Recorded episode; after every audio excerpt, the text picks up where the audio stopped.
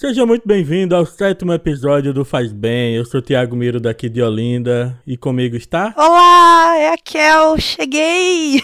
Voltamos! É, a gente não publicou aí no mês de abril porque a gente vai ter que mudar as datas das nossas publicações por problemas pessoais de cada um, mas a partir de agora vai. É que faz bem a gente admitir quando o cronograma não dá certo. Mas agora tá tudo ajeitado, vai dar certo. Todo dia 20 faz bem. Isso aí, Kel. E o que nós falaremos hoje? Geralmente as pautas têm sido as que eu quero, mas como eu me preocupo muito com você, como eu gosto muito de você, eu acho que tem que ser a pauta que você queira também. Sacaram que será? Que que será? Ah, o tema de hoje é altruísmo. Isso aí, eu escolhi essa pauta, a gente vai explicar já já. Mas Kel, você tem algo a falar? Quero que vocês escutem essa música. Tá vendo? Olha que lindinha. Vocês vão procurar agora por Bebê Johnson 2017. Assistam essa propaganda. Eu acho que foi um. Foi não, eu acho não, eu tenho certeza. Essa propaganda, ela tá sendo um marco, mas eu não vou contar por quê. Você vai procurar Bebê Johnson 2017, vai ver e vai responder lá nos comentários se você gostou.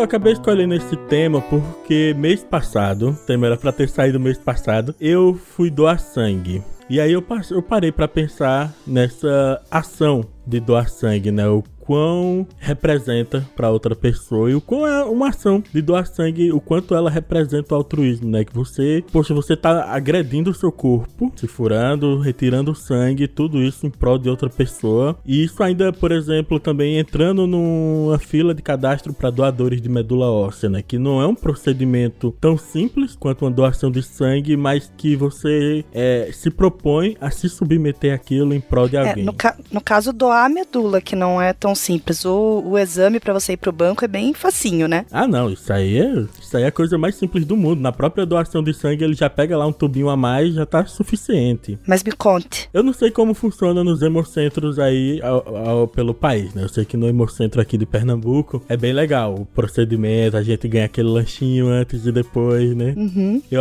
eu acabei chamando alguns amigos, minha namorada também, nós fomos doar sangue e, e acaba meio que sendo até quase uma festa, todo mundo junto lá na sala de doação e mais lanchinho depois. ah, quando eu fui doar as últimas vezes era lanchinho só depois. Não sei qual que é o padrão para falar a verdade. Mas assim, doar sangue, você pode doar com frequência restrita. Ah, é, é, acho que é, antes de falar isso é bom ver o, quantos meses é pro homem. Mulheres a cada quatro, homem a cada tá. três. Então doar sangue é uma coisa muito legal. Você pode fazer a cada três ou quatro meses, dependendo se você é homem ou mulher. Faz muito bem para as pessoas e não te faz mal nenhum. É rapidinho, você ganha lanchinho, faz alguns exames que são pré-requisito e vai estar tá ajudando outras pessoas a sobreviverem. E é engraçado, Thiago, você falar isso, porque hoje eu fui lá no Google Business Group e eles estavam me mostrando um case de um local que as pessoas não tinham cultura de doar sangue e criaram um aplicativo para mostrar onde teriam campanhas de doação e fizeram uma gamificação em cima disso. Então, se você fosse doar, você ganhava badges, né? Ganhava estrelinha, ganhava coisinhas e incentivar as outras pessoas a doarem sangue. Eles conseguiram mudar a cultura daquele país através de um aplicativo. Mas a gente não precisa disso. Basta consciência. Vamos lá doar sangue, gente. Você nunca doou, tem medo de agulha? Pode parar com isso. Vai lá doar sangue que não dói nada. É rapidinho. Isso é bem interessante, realmente, porque quando você vê, é, logo que você tá lá na mesa, na maca, antes de doar, e você vê aquela agulha grossona, você começa a suar frio, né? Isso se você for a primeira vez. Mas quando você percebe que aquela agulha realmente não dói, você fica até meio espantado. Eu tô com 31 anos, na data de publicação desse episódio, meu aniversário foi ontem. Feliz aniversário atrasado. Eu sou doador frequente desde os meus 18 anos. Eu só parei de doar nas, nos anos em que eu fiz tatuagem, porque eles exigem um ano da, desde a última tatuagem para poder voltar a doar. Eu já perdi a conta de quantas vezes eu doei. Eu quero quebrar o recorde, que no Hemocentro daqui de Pernambuco é um senhor de idade que ele doou. A última vez que eu vi, ele já tinha doado 88 litros de sangue. Uou! Eu, eu quero do, eu quero quebrar o recorde dele. Que massa! E eu tenho vantagem, porque é, eu sou O negativo, e O negativo é aquele. É o tipo de sangue, né? Que geralmente é para acidentes, uhum. emergências, que eles usam porque é garantido que não vai ter rejeição. Né? Exato, né? é doador universal. Eu sou O positivo. Você é quase. Quase. Você é meia universal. É. sou galáctica.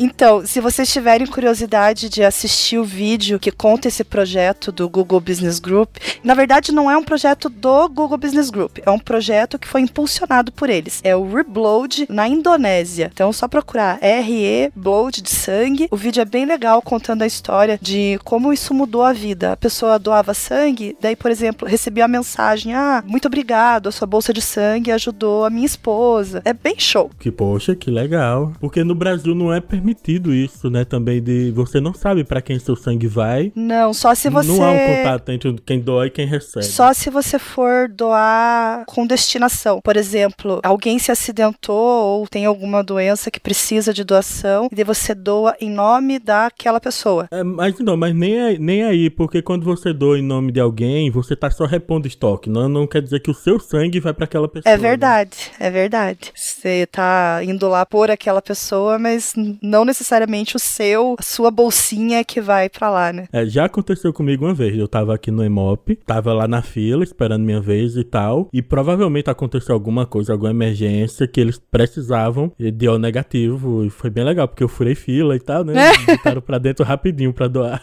Por um bom motivo, ó, furar fila assim faz bem. Exato. Gente, mas tem muita notícia legal esse mês, até porque a gente acumulou um pouquinho. Eu queria contar para vocês que durante todo todo mês de maio tem uma coisa muito legal que se chama Scratch Day. O Scratch Day é um dia para celebrar o Scratch. Como que funciona? Scratch é desenho, né? É, o Scratch, ele é um programa para ensinar a programar. Ele foi feito pelo MIT para ensinar crianças a lidar com programação. Então, ele é todo animadinho, você puxa os blocos. E o Scratch Day é um evento internacional que qualquer pessoa pode promover para ensinar usar esse programinha, que é para as crianças terem contato com programação. E se você não é criança ou se você tem criança e você quer participar de um evento desses, você entra no day.scratch www.mit.edu e coloca lá Brasil, já tem 20 inicia iniciativas listadas. Se você é uma pessoa que já usa Scratch e tem vontade de ensinar, de programar um evento, pode ser tanto evento presencial quanto virtual, doe um pouco do seu tempo, entre lá nesse mesmo link e se inscreva para você dar um cursinho de Scratch para alguém. Ó, uma outra coisa legal que aconteceu esse mês foi uma notícia que eu vi da Emma Lawton. Ela é uma pesquisadora da Microsoft e ela criou um wearable, que é uma coisa de vestir, que faz a mão das pessoas com Parkinson pararem de tremer. Caraca. Gente, é, o vídeo de divulgação é lindo, porque assim, para uma designer que ela testou. Então, a menina, imagina, a menina é designer, e ela tentava escrever, desenhar um quadrado e saía tudo tremidinho. Com essa pulseirinha, ela emite micro vibrações que distraem o cérebro da pessoa e a pessoa não treme. Caraca, isso é quase bruxaria. Não, a menina quase chorou. Você vê assim, ela mostrando sem a pulseira, daí coloca pulseira, a outra mão dela tremendo e a mão de escrever bonitinho. E ela assim, surpresa, né? Tipo, dá um clique Puxa. direto onde ela quer clicar, desenhar, escrever, coisas que pra gente assim são tão corriqueiras, mas para quem tem essa doença, principalmente para quem é muito jovem, é doloroso, sabe? E é lindo, é lindo, faz muito bem. Caraca, mas você poder voltar a trabalhar no que você mais ama. Uhum, incrível. E você tem notícia pra gente, Thiago? Eu tenho uma bem legal, um designer também, né? Vou continuar aí na área do design. um designer americano chamado John Florentino. Ele criou um produto, um protótipo de um lençol um cobertor em que ele pretende curar a insônia das pessoas com esse cobertor. Preciso. Como é que é isso? No caso, é curar a insônia e também reduzir a ansiedade. O cobertor, ele, se, ele tem um peso bem maior que cobertores normais e ele tem a propriedade de se moldar o corpo da pessoa. Enfim, é meio como se o lençol lhe abraçasse e, ah. segundo a ideia dele, você ia ter um sono muito mais confortável por causa disso. Gente, eu quero. Novembro, meu aniversário, se ele já tiver lançado, por favor, aceito. Aí eu fui ver na notícia e tal. Aí ele criou um Kickstarter para poder começar a produção desse cobertor. Ele Opa. tinha o objetivo do Kickstarter era 21.500 dólares. Já, poxa, vamos divulgar, né? Eu até pensei, cara, eu quero, né? Vamos ver. Uhum. Ele já arrecadou quase, mas quase mesmo, 3 milhões de dólares. Oi? Nossa! 3 milhões! Ó, mandar o link aí pra tu. Quem quiser, o link vai estar no post também. Show! Eu quero! Vocês repararam que eu tô meio rouca? Então, gente, esse foi um dos motivos de ter atrasado a nossa gravação. Nossa, mas assim, sabe, eu, eu acho que as melhores invenções, Thiago, elas são para resolver problemas comuns que todo mundo tem. Então, esse cara conseguiu 3 milhões porque, veja, insônia, ansiedade, isso são coisas que atingem uma parcela enorme da população. Só que a gente convive com isso. A gente vai levando um dia depois do outro. Que é, existe um podcast chamado, um podcast americano chamado Sleep With Me, Durma Comigo. O podcast, qual é a função do podcast? É ser chato pra que você durma ao ouvir. O cara, quando ele apresenta o podcast, ele vai falar, ele vai comentar de filmes, notícias, coisas net, mas ele, Uhum. fa- ele é assim, então, essa noite eu fui lá assistir o Guardiões da Galáxia 2, eu assisti, gostei de tal coisa, e ele só fala assim o podcast inteiro. E aí, cinco minutos de podcast é assim, você dorme. Gente, é um sonífero. Ele é super popular. E dentre os podcasts, eu, há, um, há um tempo eu tava pesquisando sobre Patreon, né, pros podcasts. E ele é o Patreon mais bem sucedido que eu vi. Ele tem mais de 6 mil apoiadores no Patreon.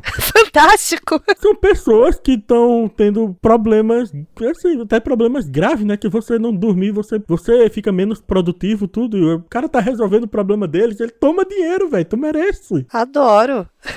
e olha que legal. Uma outra coisa que aconteceu, Thiago, não sei se vo- você deve ter reparado pelas minhas publicações que eu ando Maria Hackathon, Não, né? eu percebi um pouquinho, deu pra perceber.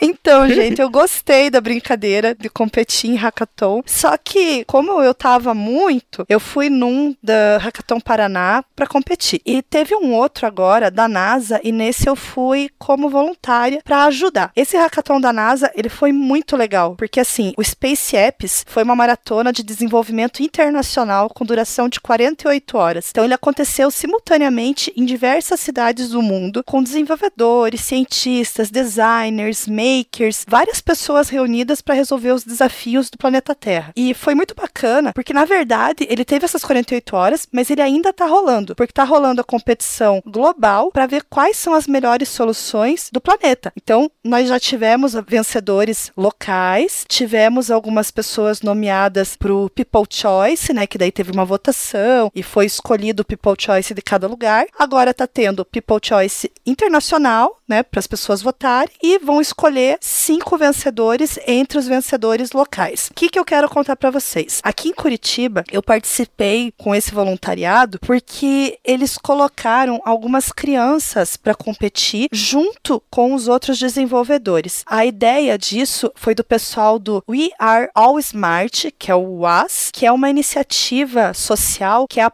pelo Instituto Robert Bosch. A ideia é empoderar os jovens para eles usarem tecnologia para resolver problemas do dia a dia. Então, um exemplo para vocês entenderem: eles vão nas escolas públicas, fazem uma pesquisa onde as próprias crianças apontam quais são os problemas na escola. Por exemplo, teve uma escola que eles disseram que tinham muito problema com pichação. Então, as próprias crianças apontaram o problema e eles criaram a solução. O que, que eles inventaram? Eles aprenderam a usar Arduino e conceitos de eletrônica e criaram uma espécie de porteiro com um sensor. O que, que acontecia? Quando o pichador chegava numa distância X, que seria onde ele estica o braço para o spray, a luz acendia. Daí dava a impressão que tinha gente na escola. E com isso eles conseguiram reduzir a incidência de picho na parede. E daí, olha que massa. Teve o hackathon e essas crianças estavam distribuídas entre os times, né? Num dos times tinha duas crianças, o Raul e o Matheus. Gente, eles foram primeiro lugar. Raul, Matheus, a Paloma e outros desenvolvedores que estavam junto. Era uma equipe de cinco pessoas, mais os mentores que foram ajudar eles. Eles tiveram ideia para combater o fogo. O que que acontece? A NASA, ela liberou diversos dados para as pessoas mexerem e usarem os dados de alguma forma inteligente para melhorar o mundo. E tinha vários desafios, então, onde está a água, como reduzir o desperdício de comida e outras informações que podem ajudar as pessoas. Eles escolheram como reduzir as queimadas. Então, eles pegaram o satélite da NASA e viram que ele avisa aonde tem queimadas. Só que qual que é o problema? Eles entraram em contato com o boticário e o boticário falou: "Olha, quando chega a temporada de queimada, a gente tem muito problema porque os lugares onde tem essas florestas e acontece isso, eles são remotos e lá não tem internet nem celular. Puxa vida, como é que eles vão fazer para a informação da NASA que está na internet chegar para esses caras que não têm internet nem celular? Sabe como que eles ficavam sabendo do incêndio antes? Ou era por causa do cheiro de fumaça, que daí já estava tomando muito, ou era por causa de um helicóptero que faz a ronda lá, ou porque era alguma coisa que eles conseguiam enxergar. E, gente, são incêndios enormes que duram dias. Quanto antes você conseguir descobrir o foco, antes você consegue apagar e evitar que ele se alastre. Ou de repente que até chegue numa área habitável. O pulo do gato. Eles pensaram: o que que chega lá? Se não chega celular e não chega internet, o que que chega? Eles descobriram que chega sinal de rádio e foram pesquisar pesquisar como que funcionava a radiotransmissão e descobriram uma lei que obriga as emissoras AM passar informações quando são emergência. Então eles criaram um sistema que envia a notificação, transcreve isso em sinal sonoro, como se fosse uma sequência de bips com as coordenadas e com a informação do alerta, envia para a rádio. A rádio vai lá fazer interromp interrompemos nossa programação e toca aquela sequência de bips e no, no lugar que faz faz o monitoramento lá da, da floresta, né? Que não, não pega celular, mas pega rádio, vai estar tá um aparelhinho que se chama Juno Radio, que foi o que eles inventaram. Esse aparelhinho, quando escuta o sinalzinho sonoro, ele entende que aquilo lá é um alerta de incêndio, ele mostra no, na telinha as coordenadas e ele faz um barulhão, assim, uma buzina para avisar: meu, tem incêndio, as coordenadas são essas, manda alguém para lá. Crianças de 14 anos. Caramba. Não é lindo? lindo, gente. Não, não é de se emocionar? Então, se vocês quiserem conhecer mais, olhem lá. We Are All Smart, tem no Facebook, ou Juno Radio, que é o projeto deles. E tem mais um projeto brasileiro competindo, que também tem uma aluninha do UAS, que é para reconstrução da Síria. Então, através da realidade virtual, eles querem engajar as pessoas, criar maneiras de como reconstruir a Síria quando a guerra acabar. A gente vai colocar o link para votação para vocês daí, tá? Se vocês quiserem apoiar, é o Stardust Daí a gente leva mais uma turminha de brasileiro pra NASA.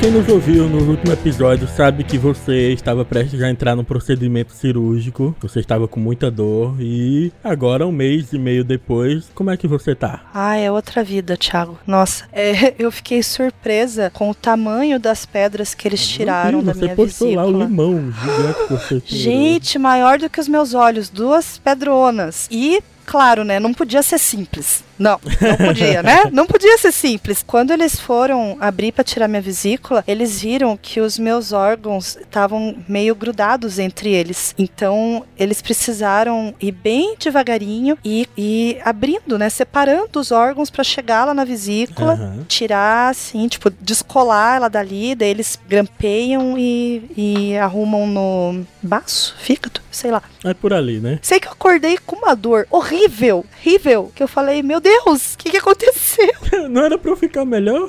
É, eles me deram 10 miligramas de morfina e eu ainda tava vendo estrela. Eu fiquei assim 10 dias, Thiago, dormindo direto por causa da cicatrização. Ai, que sonho. Sonho nada. Tô morrendo de dor aqui? nas costas por conta disso, sim. Daí tive que esperar agora 45 dias para poder ir no osteopata para ele mexer na minha coluna. Não posso fazer exercício, mas enfim, a dor do estômago foi embora. Teve essa dor da cicatrização que já tá indo embora também. Os pontinhos são bem pequenininhos, então eu já tô super bem. Agora, assim que eu, puder mexer no, no, nos ossos da coluna ali pro meu osteopata me arrumar e voltar a fazer exercício, a vida vai ser outra. Mas eu já tô bem feliz porque o que eu tava sentindo antes era insuportável. Então, assim, a dica que eu dou, o médico me deu maior bronca. Ele falou: Kellen, essa pedra aqui e essa outra aqui, que é a irmã dela, elas não se criam de uma hora para outra. Não é de um mês pro outro. Faz tempo que você tá com isso aí dentro. Então, na primeira vez que você sentiu uma dorzinha, você devia ter vindo me procurar pra gente fazer o exame e de repente nem precisaria ter feito essa cirurgia. Poderia ter feito outro tipo de procedimento. Então a dica que eu dou, gente, médico é para usar. É pra gente antes de ficar mal, tá? Fica a dica. O que é isso, caso. Eu sei, por exemplo, pedra no rins se deve muito a geralmente quem consome muito alimento com sódio e Uhum. bebe pouco líquido, né? A pedra na vesícula, ela tem assim alguma causa, pelo menos popular? Ninguém sabe. Geralmente eles associam isso ao consumo, ao desequilíbrio no consumo de gordura. Por isso que quem faz gastroplastia tá mais sujeito a ter problema de vesícula, porque daí você tem um consumo X e daí você tem um desequilíbrio. Daí ele sedimenta, porque assim, o que, que a vesícula faz? Ela tem um, um reservatório extra de bilis. Aham. Que é para ajudar na digestão da gordura, quebrar a gordura. E quando tem o desequilíbrio, ele sedimenta, né? Tipo, é, a- aquelas partículas elas baixam e elas vão virando pedrinha. Ah, então É a muito pedra louco. da vesícula ela tem- é formada pela bile. Pela própria bile. É, parece pedra de rio. Elas são lisas. É muito estranho. Ah, então é basicamente, é tipo apendicite, né? Você deu azar e teve, né? Não tem. Exatamente. Ainda bem que vesícula não serve pra mais nada. Não, pera aí, o apêndice aqui não serve pra mais nada. Ah, mas a vesícula também não. Mas ela não tem a bile lá pra ajudar na digestão? É, mas é só você não comer gordura e tá de boa. Ah, então tá ótimo.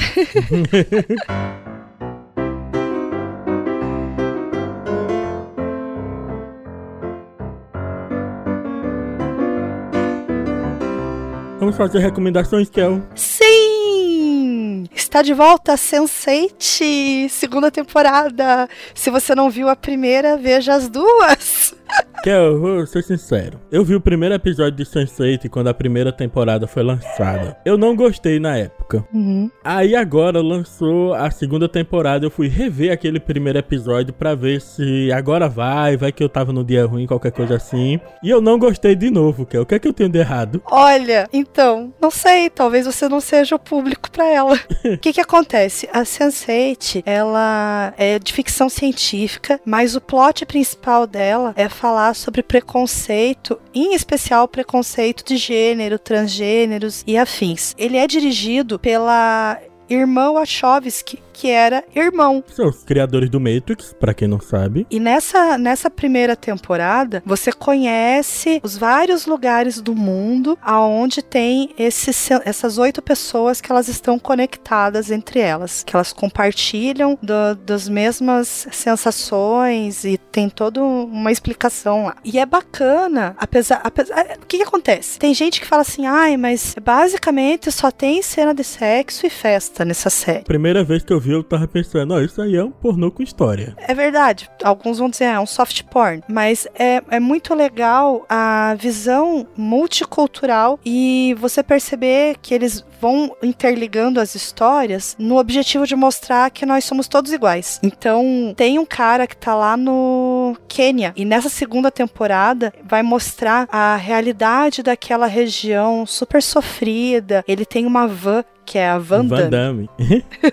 e ele perde cliente pra Batvan. Sim, agora, agora ele já é top, ele não perde mais cliente. E na história conta que a mãe dele tem AIDS. Daí vai entrar, assim, todo o sofrimento pra ela conseguir remédio, que ela não conseguia remédio. Daí, nesse, nesse episódio agora, como ele virou um ícone, né? Ele ficou famoso na região dele. Ele fez uma fala muito bonita e acabou ficando famoso no, no YouTube. né? Eles não falam YouTube, eles falam que teve não sei quantos mil é, visualizações de vídeo e resolvem colocar ele como candidato pra presidente. Caramba. Então, argumentam lá de por que entrar, por que não entrar na política. Tem toda uma discussão assim. Ah, mas político não presta, tá, mas por que que, por que, que tem tanta injustiça aqui? Porque os governantes não se importam. E o que que eles precisam? De governantes que se importem. Então, se você é um líder que se importa, por que que você não vai pra política pra conquistar coisas pra tua comunidade? Daí, tipo, dá a tela azul no cara e ele, putz, verdade. Na verdade, eu acredito que todo mundo que entra pra política, ou pelo menos quase todo mundo, entra com esse propósito, mas lá dentro o cara é quebrado. É, daí isso talvez apareça na terceira temporada. Na segunda, o conflito é esse. Pelo menos o dele, né? Daí tem a questão do, dos remédios. Tem uma das personagens lá que ela descobre que o, o marido dela, né, ela é da Índia, e ela trabalha num laboratório, e ela descobre que o marido dela exporta remédios com a data de validade vencida. Entre esses remédios, tem remédios para AIDS. AIDS. E pra onde que vai? Pra Pro Quênia. E daí ela, pa,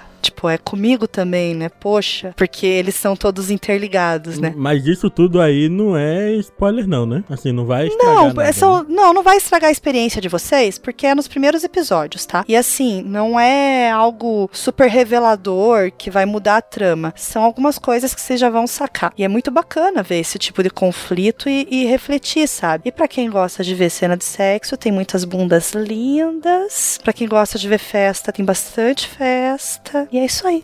É isso aí, excelente. Abra sua mente. Gay também é gente. Eu quero recomendar um desenho. Oba! Mas não é um desenho pra crianças. Por favor, não deixem seus filhos assistirem. É o Bojack? Não, Bojack não. Um desenho chamado Rick and Morty. Ai, é muito bom! Rick and Morty, né? Por inglês mais Aham. britânico. Cara, assim, eu, eu vi muita gente falando sobre ele, que voltou agora pra terceira temporada, e no Netflix tem as duas primeiras temporadas. E eu vi o pessoal falando, eu vou ver qual é. E assim, minha cabeça explodiu, porque é totalmente diferente de todos os desenhos que eu já vi. Tem muito palavrão, tem muita ficção científica, tem viagem entre realidades alternativas, Aham. tem viagem no espaço, tem dezenas, milhares de Universo paralelo. é, milhares de civilizações alienígenas que o Rick interage. Pra quem vai assistir o Rick, ele é um cientista já idoso, mas ultra inteligente, que ele tem as maiores invenções do mundo. Ele inventou teleporte, ele criou armas de portais, ele se duplica. Ele que inventou a matéria negra. Ele sabe como criar matéria negra. É, é muito absurdo, é um festival de referências pra quem já curte cultura pop. Tem, putz, tem referência pra tudo. A, assim, a que eu mais gostei foi a do episódio que é baseado naquele filme Uma Noite de Anarquia e também no episódio que é baseado na Origem, né? O filme A Origem. É muito louco. Cada temporada tem 10 episódios, episódios de 20 minutos. Você vê rapidinho e você fica triste quando acaba, porque é tão bom que você não queria que acabasse. Não, e é muito legal que eles lançaram o episódio da terceira temporada no dia 1 de abril sem avisar ninguém. Simplesmente passou. E as pessoas acharam que era zoeira.